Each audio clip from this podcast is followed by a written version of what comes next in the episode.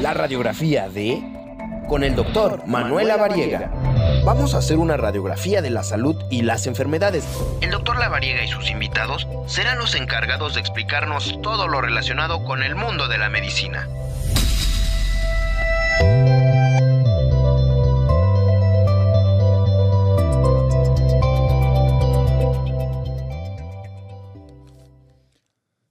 Hola, hola, ¿qué tal? ¿Cómo están? Muy buena tarde, tengan todos ustedes y todas también, por supuesto.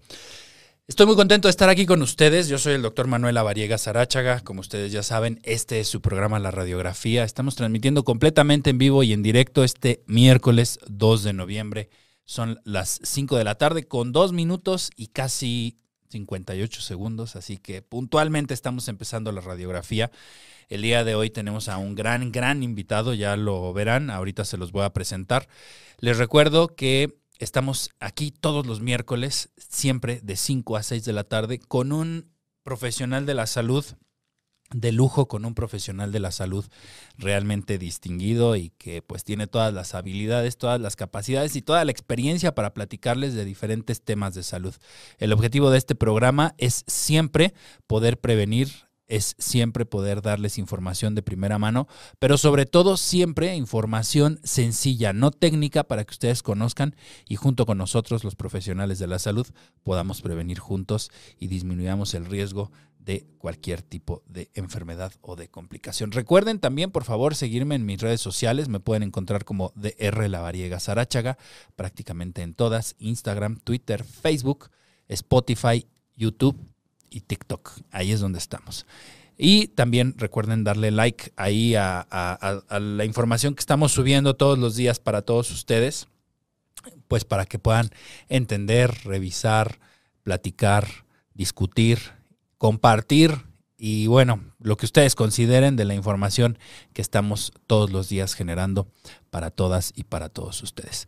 Recuerden también que estoy en el Heraldo Radio, ahora ya nos cambiaron, ya no estamos sábado y domingo, ahora estamos los martes, más o menos por ahí de las cuatro y media, 4.45 de la tarde con la cápsula de salud y los sábados, cada 15 días, estamos... Eh, con eh, una participación en Botiquín H, también en el Heraldo Radio, 3.30 de la tarde, con mi tocayo Manuel Zamacona, en donde platicamos también puntualmente en unos 5 o 7 minutos algunos temas relacionados también a los días internacionales de diferentes enfermedades, a diferentes em, pues, procesos de prevención y demás. Entonces estén pendientes, por favor, para que me regalen unos minutitos y de verdad les agradezco el favor de su atención.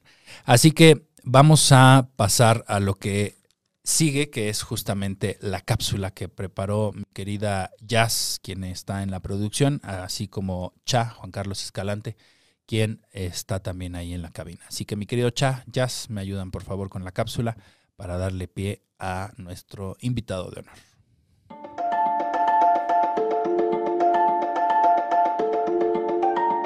La diabetes mellitus se debe a la secreción anormal de insulina y a grados variables de resistencia periférica a la misma, que conduce a la aparición de hiperglucemia. La diabetes es una de las principales causas de visión deficiente y ceguera en todo el mundo, dado a que los cambios son graduales e indoloros. La gente suele no darse cuenta que tiene un problema hasta que comienza a perder la agudeza visual y para entonces puede ser tarde para mejorar o recuperar la visión perdida. Este padecimiento permite que la glucosa pase de la sangre al interior de las células. Cuando esto no ocurre, la glucosa aumenta su concentración en sangre. La diabetes mal controlada también estimula la formación de nuevos vasos sanguíneos en el ojo. Estos vasos son débiles, por lo tanto tienen tendencia a romperse y a producir un sangrado. Suelen formarse en torno a la retina, lo cual es una de las causas de que la visión se altere. También es cierto que la diabetes puede hacer que aumente la presión dentro del ojo. Todas estas situaciones, el aumento de presión, la creación de vasos sanguíneos débiles y el edema, acaban provocando que la vista se altere. Las enfermedades de la vista que principalmente se relacionan con la diabetes son las siguientes. La retinopatía diabética, las cataratas, el edema macular. Recordemos que la prevención siempre será nuestra mejor opción por ello es importante acercarse a los especialistas. El doctor Manuel Lavariega y su invitado, el licenciado en optometría Víctor Lara Gámez, nos darán la radiografía de la discapacidad visual asociada a la diabetes mellitus.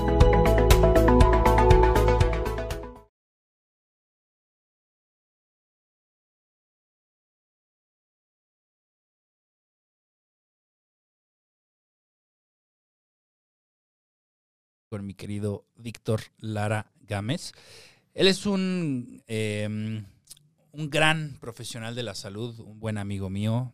Eh, coincidimos y nos conocimos en la Cruz Roja Mexicana. Tuvimos ahí la oportunidad de cubrir varias noches, varias guardias en sábado en la Ciudad de México y pues bueno, decidí eh, pedirle que me diera la oportunidad de acudir, de invitarlo para que pudiéramos platicar de este tema que como ustedes pueden ver, la discapacidad visual asociada a la diabetes mellitus. Él la ve todos los días, en todo momento. Pero antes de dejarle el micrófono, quiero presentárselos oficial y formalmente. El licenciado en optometría es especialista en visión baja y maestro en educación especial. Es ex colaborador del Servicio de Alta Especialidad en Visión Baja del Hospital Dr. Luis Sánchez Bulnes, Asociación para Evitar la Ceguera en México, una institución de asistencia privada. Es profesor de la asignatura adscrito a la carrera de optometría en la Facultad de Estudios Superiores de Iztacala de la Universidad Nacional Autónoma de México y de la ENES León. Es asesor clínico en el Departamento de Visión Baja en Clínicas de Especialidad 2 y 3. Es ponente nacional e internacional de temas especializados en el área de discapacidad es autor y coautor de diversas publicaciones en el contexto de la discapacidad visual e integrante de la página en Facebook Un Mundo para Todos.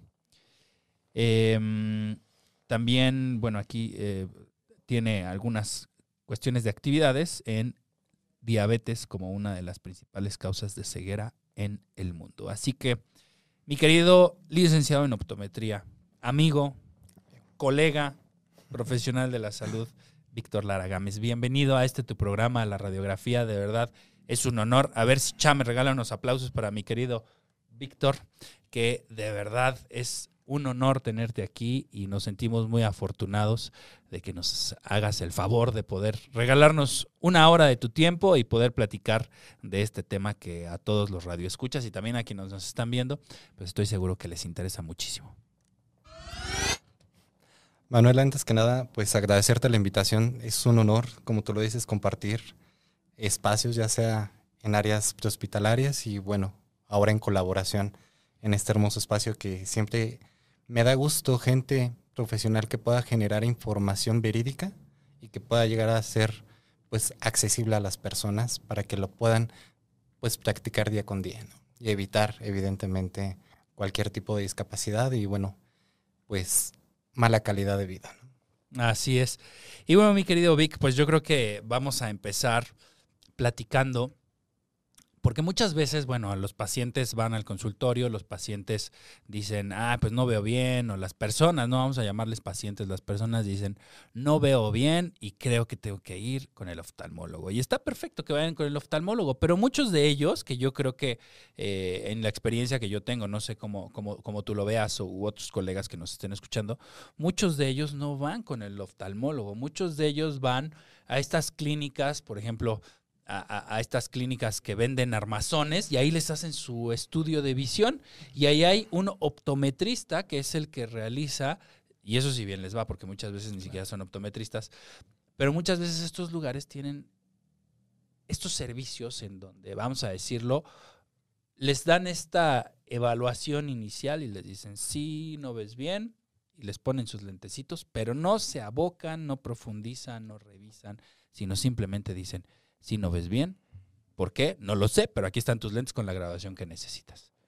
Cuéntanos, ¿tú qué haces? Cuéntanos dónde estás, cuéntanos qué has hecho, cuéntanos cómo has ido creciendo hasta ser hoy un profesor de la Universidad Nacional Autónoma de México y darle clases a los colegas de optometría y decirles, a ver, chavos, así es como se debe hacer la optometría.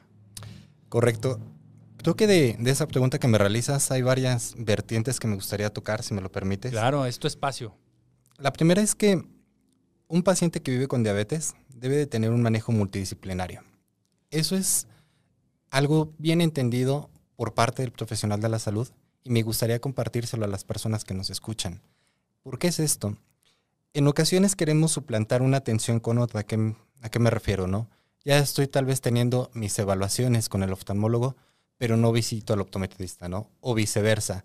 Voy a que me hagan mis lentes y con eso quiero subsanar el problema o la necesidad visual que se me presenta en ese momento. La recomendación es bidireccional e inclusive multifactorial. Me explico. Generalmente el licenciado en optometrista va a evaluar el sistema visual desde la parte funcional. ¿A qué me refiero? ¿Cómo ve? ¿Qué necesidades tiene? ¿Cómo podemos aportar con nuestros conocimientos a que esa persona pueda ser una persona funcional para sus actividades y satisfacer cada una de estas? Y el trabajo colaborativo es evidente que cuando nosotros detectamos los primeros signos y síntomas de deficiencia, de, de discapacidad visual, lo tenemos que referir de manera oportuna, en este caso a un médico oftalmólogo, para que pueda conservar la mayor parte de la estructura y sobre todo que no empiece a perjudicar o que no se empiece a deteriorar hasta el grado de llegar a la ceguera. Creo que todos estamos en este, en este mismo equipo de trabajo de que debemos de conservar la mejor calidad del paciente, sobre todo para la vida del día a día. Entonces, es algo maravilloso el tener estos espacios porque así podemos empezar a, aclarar este tipo de dudas, por qué voy con el oftalmólogo, por qué voy con el optometrista, cuál es la intención de acudir eh, con ambas partes. ¿no?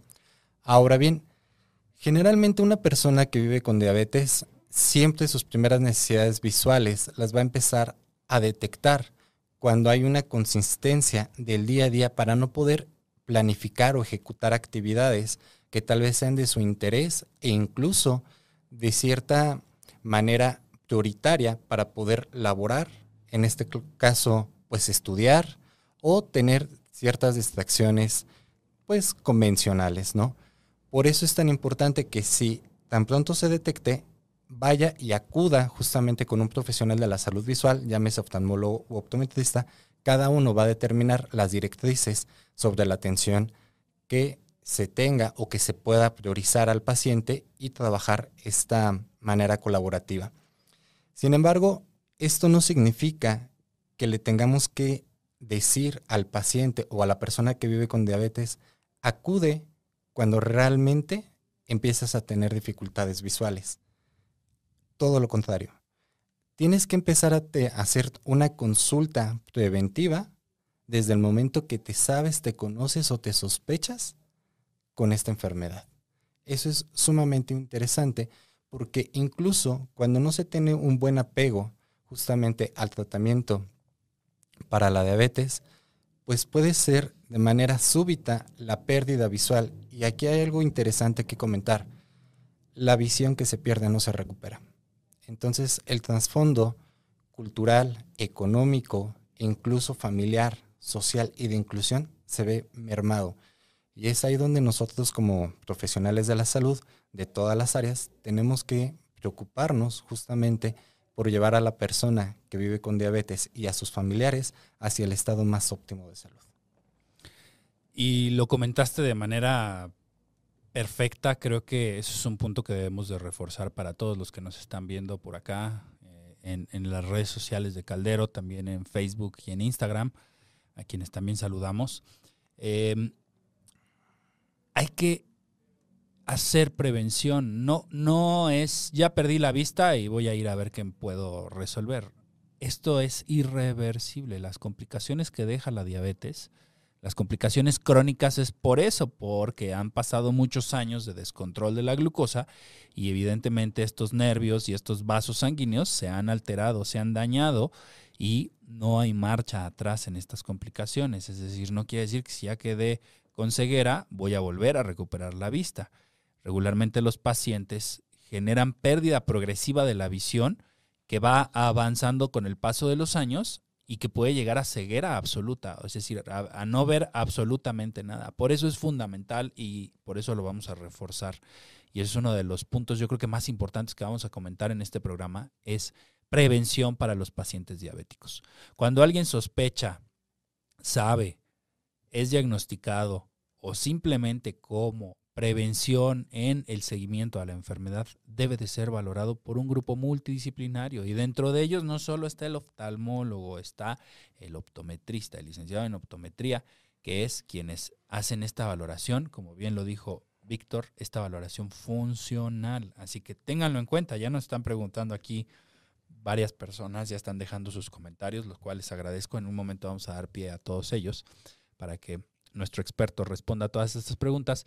Pero Vic, antes de, pasar a estas preguntas, me gustaría preguntarte a ti. En tu experiencia, de cada 10 pacientes que ves con diabetes, ¿cuántos tienen un impacto en su visión considerable? Es, es, una pregunta bien interesante. Quiero nada más citar de manera muy breve algunas cifras para que podamos dar contexto a esto. En México hay 14 millones de personas que viven con diabetes o se conocen que viven con diabetes. Desafortunadamente, la mitad de estas personas desconoce que vive con esta enfermedad, a pesar de saber que tienen ciertas posibilidades de generar este padecimiento. Por eso que la recomendación principal, como bien lo comentabas, va dirigida hacia la parte de la prevención.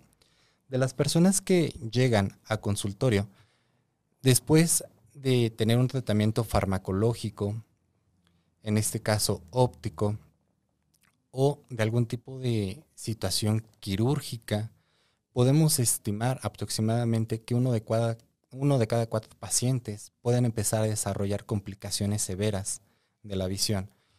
¿Qué significa esto?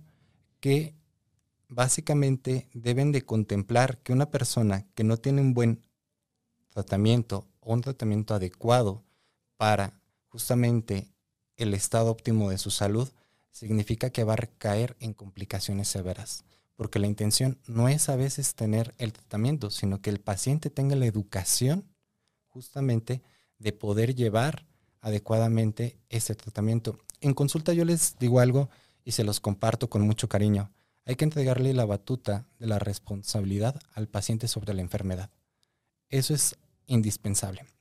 En ocasiones el paciente genera un vínculo de codependencia donde responsabiliza al familiar, al amigo o al cuidador primario sobre su estado de salud. O al profesional de la salud. Claro. Es que usted no me dijo. Efectivamente, efectivamente. Hay una gran, eh, ¿cómo te diré? Corresponsabilidad y justamente a veces una versión hacia el, hacia el profesional de la salud de decir, es que no me dijo, tal vez no entendí, tal vez no puse atención, pero yo no quiero generar esa culpa. Se la tengo que deslindar a alguien más. Por eso que una de las situaciones más importantes es que si el paciente no entendió, volver a preguntar. Si es indispensable, apuntar indicaciones. Si el, en este caso el médico o el responsable lo permite, hasta hacer generar un audio, una videograbación, algo que realmente apoya al paciente de la manera más amable para poder seguir indicaciones. Y en el momento que no esté el cuidador, el amigo, el familiar, el paciente justamente pueda llevar su proceso adecuado de tratamiento. Y regresando un poquito a la pregunta que me decías, desafortunadamente los pacientes, aunque tengan el tratamiento, generalmente se ve estas complicaciones de la visión o del deterioro de la visión severas, porque hoy inicio bien, mañana no. Sé que tengo consulta con el médico y me cuido, pero posterior me descuido y sobre todo, bueno, en ciertas fechas, incluso en los permisos que me otorgo día con día, me voy descuidando. Esto hace que se lleguen a complicaciones más severas, como es con el tratamiento de láser, donde ya el, un elemento tan básico o tan funcional como puede ser una buena corrección óptica ya no te va a servir. Entonces tenemos que seguir siendo más agresivos en el tratamiento porque las complicaciones que genera, sobre todo la diabetes, en factores funcionales y el deterioro del órgano del ojo, se van a ver más presentes y constantes. Y aquí hay algo importante que no me gustaría dejar pasar, que también deben de considerar a futuro cuánto es el gasto económico que puede tener una familia para poder tener diferentes tratamientos. ¿A qué me refiero con esto? Son diversas consultas con especialistas, con especialistas, disculpen, diferentes tratamientos en ocasiones son tratamientos bastante costosos y por eso el paciente se va descuidando. Y en lugar de llegar a ese punto, la intención de, de, lo que estoy comentando es generar la prevención y asistir de manera inmediata y constante o de manera regular con el especialista para evitar que se pueda perjudicar un sistema tan óptimo como es el sistema de la visión. ¿Qué le sugieres entonces tú a todos los que nos están viendo y nos están escuchando para poder prevenir, teniendo en cuenta dos escenarios? Los que no son diabéticos o que no saben que son diabéticos y los que ya son diagnosticados con la enfermedad pero no han tenido una valoración oftalmológica como debe de hacerse. Correcto en un consultorio. Porque bueno, sí, luego van los pacientes al consultorio, oiga, ve bien, tiene alguna molestia en su visión. No, todo bien, veo bien, no tengo problema. Pero en realidad, pues es muy subjetivo poder preguntarle eso al paciente a realmente tener elementos objetivos, homogéneos, puntuales que nos permitan identificar si existe alguna deficiencia. Veamos estos dos grupos. En el primer escenario, aquí lo importante es... Que es el escenario de los no diagnosticados o que no saben que no, que, no son diabéticos. Que no son diabéticos, exactamente. Aquí la recomendación es, voltea a ver a tu entorno, voltea a ver el contexto familiar. ¿Tienes pacientes? ¿Tienes pacientes? ¿Tienes familiares que vivan con diabetes? ¿No? ¿Hay complicaciones severas en tu familia por la diabetes? ¿Tu calidad de vida son factores que te pueden llevar a desarrollar diabetes? Si es la respuesta sí, de manera oportuna, acude a que te puedan hacer valoraciones de forma constante, periódica, cada seis meses, cada ocho meses. Ya tu médico especialista te lo, te lo va a ir indicando. Y sobre todo también en el cuidado de la, de la visión. Y en este caso, con un profesional de la salud visual que ejerza con cédula y título. Eso es muy importante. A veces las personas que tienen una necesidad visual van a ciertos lugares, eh, sobre todo no calificados, para poder detectar y referir oportunamente a personas que tienen complicaciones. Entonces, eso sería lo primero. Y lo segundo, de las personas que viven con diabetes y no tienen o no han tenido una valoración específica, afortunadamente en la Ciudad de México y área conurbada tenemos cuatro hospitales oftalmológicos que nos pueden apoyar con una valoración excelente para la persona que vive con diabetes. Se los voy a mencionar de manera muy breve que es la Asociación para Evitar la Ceguera en México, que se encuentra al sur de la Ciudad de México, y el Hospital Conde de Valenciana, que se encuentra prácticamente en el centro de la Ciudad de México. Tenemos también por esa zona el Hospital Nuestra Señora de la Luz. Y bueno, también una de las recomendaciones que pudiera yo sugerirles, el Hospital de la Salud Visual en Naucalpan, que está justamente cerca del estado, bueno, se encuentra dentro del estado de México. Siempre les recomiendo que se acerquen a estos hospitales oftalmológicos porque son centros de atención visual totalmente complementarios, que si llegaran a necesitar algún tipo de tratamiento específico para conservar justamente este remanente visual y no perder pues la mayor parte de la visión, pues ellos tienen cómo solventar estas necesidades y tienen especialistas altamente calificados en los diferentes departamentos para poder hacer toda una valoración y referir y tratar al paciente de forma adecuada. Aquí nos están diciendo, a ver si nos puedes apoyar a repetir cuáles son. Sí, les comentaba, es la sesión para evitar la ceguera en México, que está al sur de la ciudad, el Hospital Conde de la Valenciana, el Hospital Nuestra Señora de la Luz y el Hospital de la Salud Visual o de la Salud Visual Mexiquense. Perfecto, muy bien, pues ya lo tienen, ya lo escucharon de un profesional. Eh, ahí estos lugares nos pueden apoyar para poder hacer valoraciones, para poder hacer diagnósticos, para poder proveer de tratamientos. No esperen, no eh, dejen este tema para mañana, porque así se pasan meses y meses y meses y la visión se va deteriorando. Recuerden que estamos hablando de la diabetes mellitus como riesgo para poder generar eh, discapacidad visual o la discapacidad visual asociada a la diabetes. Pero bueno, ahora estamos platicando específicamente de diabetes, pero ya hay muchos comentarios respecto a la hipertensión, hay muchos comentarios respecto a la enfermedad renal, hay muchos comentarios respecto al glaucoma, hay muchos comentarios de otros otros temas, de muchos otros temas, perdón, que, bueno, vamos a platicar después. Estoy seguro que, que, Vic va a regresar y que nos va a platicar de muchos otros temas. Pero en general quiero decirles que las enfermedades crónicas, y eso ahorita lo va a reforzar, las enfermedades crónicas, incluso la hipertensión también puede ser una enfermedad que condicione alteraciones de estos pequeños vasos y que condicione a disminución de esta eh, visión progresiva que también podría llegar a la ceguera. Y bueno, nada más para poder darles ese contexto en general de todas estas enfermedades crónicas como el glaucoma, como la hipertensión, la enfermedad renal, eh, algunos otros casos que bueno, finalmente pues llevan el mismo panorama, ¿no? Llevan el mismo proceso, finalmente eh, llegan a ceguera total una vez que pues no son tratadas y que son evolucionadas sin diagnóstico correcto. Pero bueno, en general cuéntanos de estas enfermedades para responder a todas estas preguntas que nos están haciendo. Correcto. Ahorita hay un gran impacto a nivel mundial y eso me gustaría ponerlo sobre la mesa. La Organización Mundial de la Salud nos explica o nos habla de diferentes causas, por eso que el tema es tan interesante, ¿no? Como le comentaban, la degeneración macular asociada a la edad es una de ellas que puede llevarnos a una discapacidad, el glaucoma, la retinopatía diabética y sobre todo, y parece algo curioso, pero se llama los errores refractivos no corregidos. ¿A qué me refiero con esto? A cuando una persona utiliza anteojos o necesita utilizar anteojos y no ha sido valorado por un buen profesional de la salud visual.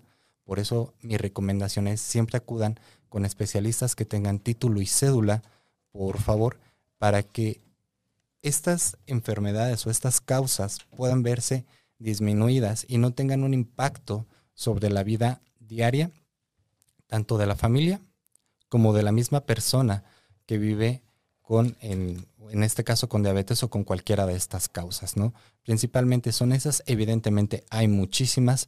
Ahorita hay un tema súper interesante dentro de la Agenda 2030, para, esto se les comento para los profesionales de la salud, que nos dicta la Organización de las Naciones Unidas sobre también disminuir justamente la ceguera o la discapacidad visual a partir de la causa de los traumatismos. Los traumatismos, sobre todo en niños o por accidentes, son una de las repercusiones más impactantes que puede tener una persona a la pérdida de la visión. De repente ver y de repente dejar de ver. Es sumamente incluso traumático para la misma persona que lo padece, pero ya también está puesto en la mesa por las organizaciones.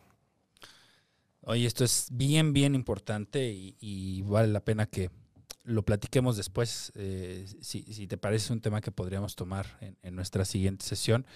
Y bueno, eh, me gustaría, justo estamos llegando a los 30 minutos del programa y me gustaría pasar a estas preguntas. Aquí nos dice Arlop, Arlop, Arlop, así se llama, está en Facebook. Nos dice, ¿dónde atienden? Yo ya veo borroso y soy diabética. Así que, mi querido Vic, si me ayudas, por favor, compartirnos tus datos de contacto, dónde la gente te puede encontrar, cómo pueden estar en contacto contigo. Correcto. Bueno, eh, para las personas que soliciten o necesiten una consulta, realmente siempre mi sugerencia es acudan a estos centros oftalmológicos de alta especialidad, sobre todo si ya se conocen con la enfermedad de la diabetes. Creo que es lo más indicado y correcto a manera profesional. Eh, a título personal, por el momento, bueno, pues no doy prácticamente las consultas a personas de manera privada porque, bueno, me dedico más justamente a esta área de la docencia, que para mí ha sido algo maravilloso. Sin embargo, sí les puedo, como les comentaba, les reitero, acudan con profesionales de, la salud que tengan título y cédula y a esos centros oftalmológicos de manera oportuna. Y cabe mencionar algo bien importante, y eso ojalá, antes de que se me olvide. Si a pesar de tener lentes, sigues sintiendo que ves borroso o eres una persona que vive con diabetes y utilizas lentes y a veces ves bien o dejas de ver, estas alteraciones que tienes de, de la glucosa pueden ocasionar lesiones en el interior del ojo. No todo se trata de lentes, porque a veces dices, me coloco estos lentes, veo bien, y ya no voy a consulta. Y se pierde. Y solamente acudimos a consulta cuando la pérdida de la visión es constante. Lo importante es la prevención. Nuevamente, yo creo que me voy a ir con ese mensaje, es hay que tener prevención. Y fíjate que aquí hay una pregunta que me parece importantísima podértela realizar porque somos muy dados a comprar lentes en los centros comerciales, en, eh, bueno, ni siquiera en los centros comerciales, vamos a decirlo, en los supermercados, ¿no? ¿Por qué? Porque ahí vienen los lentes en donde tú pones tu carita y ahí te ponen diferentes dioptrías, diferentes eh, opciones y tú vas poniendo tus ojos en ese en esa plantilla, vamos a decirlo así, y los venden como para, como para vista cansada, ¿no? Como para leer. Y aquí hay una pregunta justo del público que nos dice, yo no me he comprado nunca lentes y llevo 15 años usando estos lentes. ¿Qué tanto daño me pueden hacer? Muchísimo. Esta es la pregunta del millón, yo creo, para todos los que nos están viendo. Sí. Aquí les voy a dar un contexto previo. La licenciatura en optometría nos permite a las personas que la ejercemos de manera profesional el poder detectar y referir adecuadamente a los pacientes que tienen alguna alteración sobre el sistema visual. ¿A qué me refiero con esto? Y lo voy a decir en términos muy, muy generales, no somos ponelentes. Un licenciado en optometría aplica su conocimiento para que cada persona que tenga una necesidad visual lleve el tratamiento óptico correctivo personalizado ningún lente debe de ser adaptado de manera general o indiscriminada a una persona. Cada persona tiene necesidades diferentes y por lo cual tal vez en este, en este caso tú te sientas, pues digamos, con la satisfacción de comprar un lente en el tianguis, en un centro comercial, con una persona que realmente no ejerce la profesión de manera profesional y lo puede sustentar. ¿Esto qué significa? Que hay alteraciones sobre el sistema visual y recordemos que el ojo es una extensión directa del cerebro y lo que el ojo no está percibiendo de manera adecuada, al cerebro lo impacta. Por lo tanto, situaciones de actividades finas, psicomotrices, sobre todo de lectura, si somos eh, gente mayor de 40, 50 años, lo vamos a poder detectar de manera más importante. Si hay muchas cosas que se tienen que valorar, sobre todo en cuanto a la necesidad, la persona, justamente la distancia de trabajo, que no haya alguna alteración a los colores, a la sensibilidad, infinidad de pruebas que nosotros realizamos para poder dar un diagnóstico refractivo y sobre todo un tamizaje del estado estructural de la visión. Sí, y, recuerden que no son recetas de cocina en realidad lo que los licenciados en optometría hacen, o sea, no, no es un, un lente, o sea, ni siquiera el modelo es igual Imagínense los, los, cristales, los, las micas. Por supuesto que no. Entonces, la recomendación siempre es vayan con el optometrista, vayan a que les hagan una revisión funcional de sus ojos, porque van a terminar gastando más. Les puede salir muy barato un lente en el supermercado, pero estoy seguro que a la larga les va a costar más caro, como dicen comúnmente, el caldo que las albóndigas, ¿no? Así que siempre acudan con un profesional de la salud. Recuerden que estamos hablando de discapacidad visual asociada a la diabetes mellitus. Y justo nos están haciendo varias preguntas. Te envían muchos saludos. Se están conectando, creo que tus alumnos, ¿no? ¿Los, invitaste a que se conectaran? Pues bueno, se, se ha compartido esto porque para mí ha sido todo un honor que me hayas invitado a compartir este espacio contigo. Entonces yo espero que... Sí, hay varios, hay varios que te mandan muchos saludos, hay varios que te... que que le están dando me gusta a, lo que estamos platicando. Eh, bueno, nos llevaríamos un muy buen tiempo aquí, pero pues te, comento que hay muchas personas que te mandan muchos saludos. Elena Gámez, no, Eliana, Eliana Gámez, GAPC5249, es, es ICLR, MVAS23D, José Gamap, Muchos, muchos, muchos que te mandan aquí saludos y bueno, pues que están pendientes de lo que estamos platicando. Y bueno, em, creo que valdría la pena también eh, preguntarte por un par de, preguntas que he ido viendo aquí en, el hilo de comentarios. Y dicen que son diabéticos, pero no ven del todo bien con sus lentes, tienen un poco de mareo. Eh, ¿Será necesario cambiarme los lentes? Esa es la pregunta. Yo antes de darte la palabra les diría, qué tan controlada está su enfermedad. Esa sería mi primera pregunta. Pero bueno, aquí el maestrazo de maestrazos es el, licenciado en, optometría, Víctor. Entonces, cuéntanos, ¿qué consideras aquí? Yo creo que ha respondido literalmente la mitad de la pregunta. Es sumamente interesante conocer la vida del paciente. ¿A qué me refiero con esto? Si el paciente es un paciente no controlado y solicita unos anteojos para subsanar su necesidad visual, no se le pueden referir. A veces el paciente llega y te dice, tengo 240 de azúcar, pero necesito unos lentes. No. El paciente necesita estar controlado no un día, sino de manera constante para que no haya alteraciones y sobre todo cambios en la retina y en su visión. Sumamente, sumamente importante, no soliciten un anteojo porque tal vez el día de hoy su azúcar está descontrolada y el anteojo que le coloquen, tal vez una persona que no tenga ética, lo va a hacer por vender. ¿Qué sucede? Que el día de mañana amaneces con niveles diferentes y ese lente ya no te sirve. Y empezamos a hacer una farmacia de lentes, unos para ver cerca, unos para ver de lejos, etc. etc. Y volvemos justamente a lo de hace un momento. Los lentes son un tratamiento óptico correctivo personalizado no son, no son algo como un accesorio que yo pueda estar eligiendo y cambiando. Es algo correctivo que te va a ayudar justamente a tu sistema visual para que puedas generar actividades de manera satisfactoria. Por lo tanto, es, primero, hay que controlar a través de diferentes especialistas los niveles de glicemia y posterior o a la par llevar tus consultas y tus valoraciones visuales. Ya lo escucharon de un profesional de la salud. En realidad no es el punto la colocación de unos nuevos anteojos.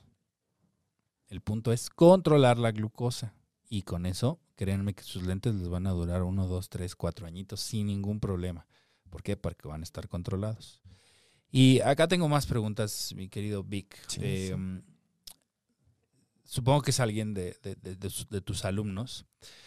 Eh, un poco técnica la pregunta, pero creo que vale la pena que la, que, la, que la saquemos aquí al aire para preguntar, o bueno, para preguntarte. Este tema del efecto de la analogía de, que hay en el efecto del azúcar cuando se la pones al agua de limón y que se ve así como brumoso, que se ve así como se está disolviendo el azúcar, eh, de la azúcar este, refinada en, en, en, el agua hablan justamente de este mismo efecto dentro del ojo, en, el líquido que tenemos que le da ese tono al ojo. Y hay uno de tus alumnos, seguramente, que ahorita te digo quién es para que le, preguntes también, eh, que hace referencia a esta analogía y dice que el profesor nos explique esa analogía para que la gente entienda cómo es que se va dañando el interior del ojo. Hay, una, hay un padecimiento que desafortunadamente, digo desafortunadamente porque me gustaría que no lo padecieran, evidentemente, se trata de algo que se llama catarata metabólica. Dentro del ojo, así como no, no lo quieren eh, contextualizar, tenemos una lente de manera natural que se llama cristalino. En ocasiones este cristalino se empieza a opacificar por los descontroles justamente del azúcar. Lo hablo en términos realmente bastante simples para que todos lo podamos eh, entender, ¿no? ¿Qué pasa cuando hay niveles muy altos de azúcar y esta, y este azúcar se va justamente, pues, acumulando dentro del interior del ojo, de alguna manera, por decirlo así de manera muy sencilla, se va opacificando esta lente natural. Por eso que muchas personas, de los primeros síntomas que empiezan a observar o a referir en consulta, es la baja visual de manera paulatina. ¿A qué me refiero? Personas que empiezan a ver borroso de manera muy constante, personas que en ocasiones los colores ya no los alcanzan a distinguir bien o sobre todo empiezan a confundir colores, azul marino con negro, tal vez el rojo con un magenta, etc. Entonces empieza a impactar. Por lo tanto, una de las repercusiones mayores es la, la catarata metabólica. Evidentemente, dentro de una consulta de salud visual podemos detectar, como les decía, estas complicaciones. Lo ideal sería no llegar a eso. Lo ideal sería que si la persona o el familiar incluso sabe que está descontrolado los niveles de azúcar de su compañero, de su hijo, de su hermano, lo podamos llevar a una valoración visual para prevenir, que sería la primera intención, y si no, detectar. Y esto nos pueda llevar a un acompañamiento hacia el tratamiento oportuno. Y estas campañas son bien, bien importantes porque recuerden que son la base de la prevención y son justamente estas oportunidades que tenemos para poder ser checados, para poder ser revisados y no permitamos que la enfermedad progrese. Y como lo decíamos al inicio del programa, lo que aquí ya se pierde, ya se perdió, ya no hay manera de recuperarlo, así que los invitamos a todos ustedes a que acudan a estas campañas que se realizan, incluso todas estas campañas muchas veces son de manera gratuita, que todas estas campañas que se realizan sean aprovechadas. Y si no hay campañas, no se esperen, vayan a que se revisen, vayan a que los valoren, vayan a que los chequen los profesionales de la salud en temas de visión, optometristas certificados, con toda la experiencia, con todas las habilidades, como Víctor o bien en los hospitales que ya nos sugirió. Así que, pues bueno, vamos a seguir con todas las preguntas porque, pues bueno, realmente creo que esto es lo que va alimentando todo el programa y todos los programas que tenemos. Fíjate que por aquí nos preguntan si un diabético puede utilizar lentes de contacto para poder, eh, pues vamos a decir, mantener su, su, su, visión correcta y no utilizar estos anteojos como los que traemos Vicky y yo. Claro, sí, hay lentes de contacto evidentemente también es un tema bien lindo de platicar, pero sí, la intención dentro de la valoración visual es poderle ofrecer al paciente las opciones. ¿Y qué opciones tenemos? Primero, satisfacer la necesidad del paciente. Y segundo, guarda, o sea, guardar la estética del paciente. Dentro de una consulta, dependiendo de los factores, sobre todo del tipo de graduación y la cantidad de graduación, para que lo podamos entender muy simple, si está dentro de estos rangos asertivos y el lente de contacto mejora tu calidad y capacidad visual, evidentemente te va a ser recomendado. Pero volvemos al mismo, sobre todo un paciente que vive con diabetes, necesitamos que esté controlado. Disculpen que sea tan repetitivo, pero la intención es irnos con un mensaje directo. Me faltó eh, mencionar, nada más de manera muy breve, que hay dos escuelas, no tres escuelas dentro de la Ciudad de México de y optometría donde también pueden acudir. Una es el SIX que está en Milpalta, para las personas que estén muy al sur, está el SIX de Milpalta, el SIX o la Escuela de Optometría que está en Unidad Santo Tomás, cerca del Metro Normal, y la FESIS Tacala, que es también una escuela de optometría por parte de la Universidad Autónoma de México, que está hacia el norte, eh, justamente los Reyes Iztacala, Estado de México. Entonces, si tienen la oportunidad, pueden acudir justamente para una valoración. ¿La UAM no tiene optometría? No. Porque fíjate que aquí nos preguntan, ¿dónde puedo estudiar optometría? Justo en estas escuelas que acabo de mencionar. Bueno, al menos aquí. Sí, sí, sí. Supongo que es de la Ciudad de México quien nos pregunta. Hay varias personas que eh, han hecho comentarios respecto a, pues, conocer la carrera. Claro ahí que te sigan en tus redes sociales para que les puedas platicar un poquito de qué es la carrera y dónde, dónde se imparte y qué, qué es lo que se busca como objetivo, como profesional y como licenciado en optometría. Y bueno, em, hay más preguntas acá. Eh, me gustaría justo que nos dieras un poquito eh, de tu experiencia, que nos compartieras un poco de tu experiencia respecto a este tema de debilidad visual, de este tema de débiles visuales y que puede asociarse también con el tema de diabetes. Entonces, cuéntanos un poquito. Híjole. Yo Número mole, yo sé. Sí. No, yo, yo les agradezco que, me hagan esta pregunta, Manuel. Muchísimas gracias. Hay que, eh, pues, entrar como en términos correctos. Generalmente hablamos de debilidad visual, pero lo correcto es discapacidad visual. No existe la debilidad visual porque no hay un fuerte visual. Entonces, a términos correctos dentro de, este desarrollo de la salud, estamos hablando de discapacidad visual. ¿Qué pasa con la discapacidad visual en personas que viven con la diabetes? Es bien complicado y bien complejo. Y creo que las personas que lo viven nos pueden remitir justamente sus experiencias a través de tus redes sociales porque empezamos primero con un rechazo, con una negación, empezamos con el proceso de duelo, pero sobre todo a pesar de saber que se vive con diabetes, solamente una minoría lleva un proceso adecuado de su salud. Por lo tanto, empezamos a responsabilizar y comienza el deterioro a forma de que lleguemos a una ceguera. Y desafortunadamente cuando estamos en ese punto, también no solamente se afecta el ojo, se afectan otros organismos. Y entonces tanto la economía, el autoestima, justamente la afectación del entorno social, laboral, escolar, también se ven tan mermados que incluso hay personas que deciden ya no salir de casa, parar todo tipo de actividad y solamente esperar la muerte.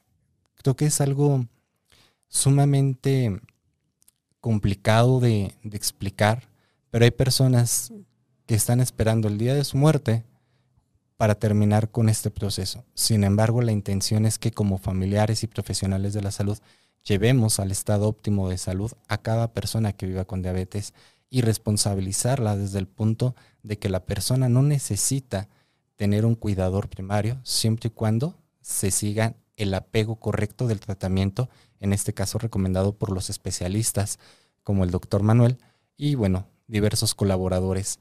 Hay que, hay que evitar, porque no solamente es el gasto que se genera de manera económica, sino toda la repercusión y la destrucción que puede tener una persona desde el interior y pues evidentemente impactar en todo su entorno.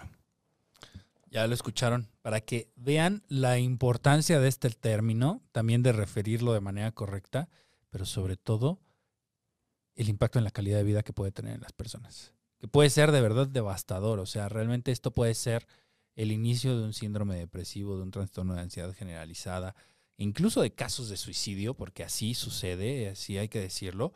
Entonces, chequen este punto, chequen este concepto y oriéntense con un profesional de la salud como Víctor. Oye, Vic, y, creo que, pues te dije que el programa se nos iba de volada, ya prácticamente estamos llegando al final, estamos entrando a las 5 de la tarde con 50 minutos, recuerden que estamos completamente en vivo y en directo, muchos de ustedes no trabajaron hoy, pero nosotros estamos aquí para poder platicar con todos. Y aquí dentro de tu CV, dentro de tu currícula, dice la diabetes como uno de los principales o como una de las principales causas de ceguera en el mundo. ¿Qué tanto impacta hoy en día? Y eso es algo que, lo ves todos los días, o lo viste todos los días cuando estabas en, en el hospital. Pero ¿qué tanto impacto tiene la diabetes en la visión de las personas? O sea, te pregunto esto y que tú me vas a, tú me podrás dar la mejor respuesta y seguramente quienes nos están viendo y nos están escuchando van a decir, bueno, sí, qué importante es eso, pero yo lo que quiero es concientizar a la gente, porque muchos diabéticos dicen, no, yo soy diabético, pero no me voy a quedar ciego nunca. Claro. Nunca me van a amputar, nunca me voy a enfermar de los riñones. Y de repente se encuentran en un hospital con una infección en una pierna, o de repente se encuentran en un, hospital porque están hinchados, están mareados y están vomite y vomite porque ya tienen enfermedad renal y ya están al proceso de la diálisis, o de repente dejan de ver. Híjole, es un tema sensible y yo creo les quisiera compartir de manera breve esto. Las oportunidades que tuve de compartir justamente el medio hospitalario con el doctor Manuel, nos dimos cuenta que las emergencias metabólicas son de manera pues constantes y por lo tanto los impactos que se tienen se sufren, se sufren de manera, híjole, increíble. ¿Qué me refiero? La visión es el 80% de la información que llega al cerebro. Entonces una persona que vive con diabetes y tiene deterioro de la visión y tiene una discapacidad visual, evidentemente está perdiendo el 80%, de, el 80 del contexto de su mundo. Imagínate que no puedas realizar una actividad, que se te complique, que necesites pedir ayuda, que las personas ya no te quieran ayudar. Imagínate todo eso. Imagínate tener que ir constantemente todos los días a un hospital, estar pagando constantemente medicamentos, elegir entre qué consulta sí, qué consulta no, qué estudio sí te puede realizar, qué estudio no te puede realizar. Eso es algo que no se platica de la diabetes o que tal vez es un tema oculto que necesitamos reflexionar, sobre todo como personas que viven con diabetes y familiares. Realmente quiero permitir el contexto de una discapacidad visual en mi familia? ¿Realmente yo quiero llegar a tener discapacidad visual o ceguera solamente por no tener un cuidado o una prevención? No, no solamente de la visión, sino del cuerpo y del organismo entero. Hombre, entonces, de verdad creo que vale la pena que, sensibilicemos eh, en conjunto tú y yo a quienes nos están viendo y nos están escuchando, porque de verdad es una condición que tiene muchísimo impacto en, la gente, en la salud y sobre todo en los sistemas de salud pública. Eh, estoy seguro que tu hospital, cuando estabas tú en esta parte de hospital, ahora tienes la fortuna de haber eh, avanzado y ser maestro de los futuros licenciados en optometría, pero cuando estabas en el hospital, ¿cuántos pacientes te llegaban con diabetes y con este tipo de complicaciones? Todos, seguramente. Sí, y además servicios saturados, servicios abarrotados, desbordados, citas eternas y obviamente pues las complicaciones que ya todos sabemos de este tipo de condiciones. Así que pues vale la pena prevenir, eh, vale la pena eh, tener unos minutitos o unos días de nuestra vida para poder hacer estas actividades de prevención y sobre todo disminuir riesgos, porque como se los dijimos, se los vamos a volver a repetir, una vez que esto se presenta es irreversible. Así es. Muy bien, pues em, vamos a pasar a la parte final del programa. ¿Quieres comentar algo más? ¿Quieres dar alguna otra opinión? Y creo que también vale mucho la pena que nos platiques de tu página, que donde eres colaborador. Sí, nada más para finalizar con, el tema me gustaría hacer mención de dos líneas del informe mundial de la, sobre la discapacidad, que dice que la discapacidad es una situación, una circunstancia de vida que todo el mundo vamos a tener, ya sea de manera temporal o permanente. ¿Qué significa esto? Que todos tenemos la oportunidad de padecer discapacidad llámale visual, que es el tema correspondiente del día de hoy, pero todo mundo estamos con la suerte de poder justamente llegar a una discapacidad.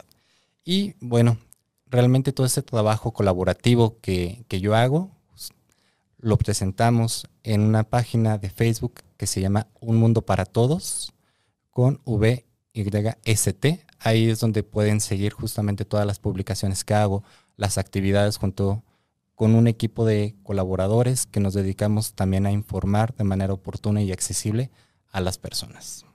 Muy bien, pues ya lo escucharon. Em, vamos a hacer hoy un pequeño cambio en el, fin del programa.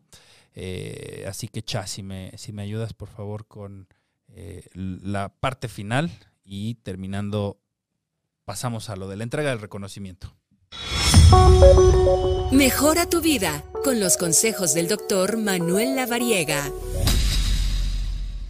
Bueno, pues hoy les quiero dejar esta frase de reflexión que escogimos eh, mi querido Vic y un servidor eh, antes de empezar el programa. Se las leí todas las que habíamos preparado para hoy y me dijo, esta es la que más me gusta. Y dice así, la vista es una función de los ojos, pero la visión es una función del corazón. Esto lo dijo Miles Monroe eh, vale la pena que lo analicemos, que nos lo quedemos, porque finalmente nuestros ojos, como lo dijo Vic hace un momento, el 80% del tema visual está conectado a nuestro cerebro. Así que nuestros ojos y nuestro cerebro son, como decía Timiriche, uno mismo. Claro. Así que, eh, pues cuiden sus ojos, cuiden, cuídense ustedes, cuiden su visión, cuiden todo lo que tiene que ver con su salud, pero sobre todo si son diabéticos, no echen en saco roto este tema porque de verdad tienen que poner mucha, mucha, mucha atención en ello. Y bueno, pues justamente a mí me gustaría entregarle esta pequeña constancia de participación. Es algo con mucho cariño que lo hacemos con todos los eh, invitados que vienen. Porque de verdad invitamos ponentes de primerísimo nivel, de primer mundo, de verdad. Invitamos médicos profesionales de la salud que tienen todas las credenciales, todo el entrenamiento, todas las habilidades y además de ser excelentes profesionales, son excelentes personas. Así que mi querido Vic, esta es una constancia de participación que te entregamos la producción de la radiografía y te la otorgamos por tu destacada participación en el programa y por que también te queremos dar las gracias por ser parte de este proyecto y ser una gran influencia para el cuidado de salud de todos y de todas. Y como lo hacemos siempre, decimos aquí, la mejor medicina de todas es enseñarle a alguien cómo no necesitarla. Así que, pues cumpliste con ese objetivo, ya nos dijiste qué es lo que tenemos que hacer. Así que, mi querido Vic, aquí está tu reconocimiento para que lo pongas. Eh, un aplauso para mi querido Vic. Ya, ya este, le digo a todos los invitados, no es de Harvard, no es de Yale, no es de Stanford, no es del Massachusetts General Hospital, como ustedes están acostumbrados a recibir estos reconocimientos, pero es con todo nuestro cariño de todo el equipo que hace posible la radiografía, así que de verdad, pues para que lo tengas ahí en algún lugar especial para ti y te acuerdes que estamos completamente agradecidos contigo por ayudarnos a cuidarnos. Así que, ¿algo más que quieras comentar? Pues agradecerte, de verdad, agradecerte todo el tiempo que hemos convivido y sobre todo que me hayas invitado a este espacio. Para mí ha sido un honor y siempre cuando gustes poder seguir en colaboración. Claro que sí, esta es tu casa, es tu programa, es tu público y sobre todo, pues aquí tienes a un amigo, ya lo sabes, estamos para lo que tú necesites.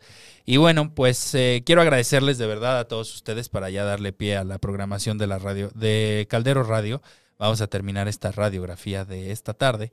Y quiero invitarlos para que estén pendientes de las redes sociales de un servidor. Vamos a tener el próximo día miércoles 11, eh, no, perdón, 9, 9, 9 de noviembre, perdón, 9 de noviembre. Vamos a tener aquí al doctor Alejandro Rangel eh, Delgado. Él nos va a platicar de Alzheimer, así que vale mucho la pena. Es uno de los médicos que mejor conoce el Alzheimer, así que vale la pena que lo escuchen, que estén pendientes y sobre todo que nos sigan en las redes sociales para que podamos reunirnos el próximo miércoles a las 5 de la tarde. Yo los espero el sábado en el en Botiquín H, en el Heraldo Radio, en el 98.5 de FM y los espero el próximo martes también en el Heraldo Radio de 4 a 5 con mi tocayo Manuel Zamacona, todos los días 24/7 en mis redes sociales y sobre todo también en mi página web www.manuel lavariegasarachaga.com y .mx. Ahí estaremos pendientes de todas sus preguntas. Mi querido Vic, nuevamente gracias por estar aquí y gracias a todos ustedes por su atención. Que tengan excelente tarde de miércoles. Felicidades por estos días de Día de Muertos, de Halloween, lo que ustedes festejen, lo que ustedes crean y lo que ustedes pues estilen en casa. Así que sigan teniendo un excelente miércoles y nos vemos en la próxima. Soy el doctor Lavariega y que tengan excelente tarde de miércoles. Nos vemos. Bye bye.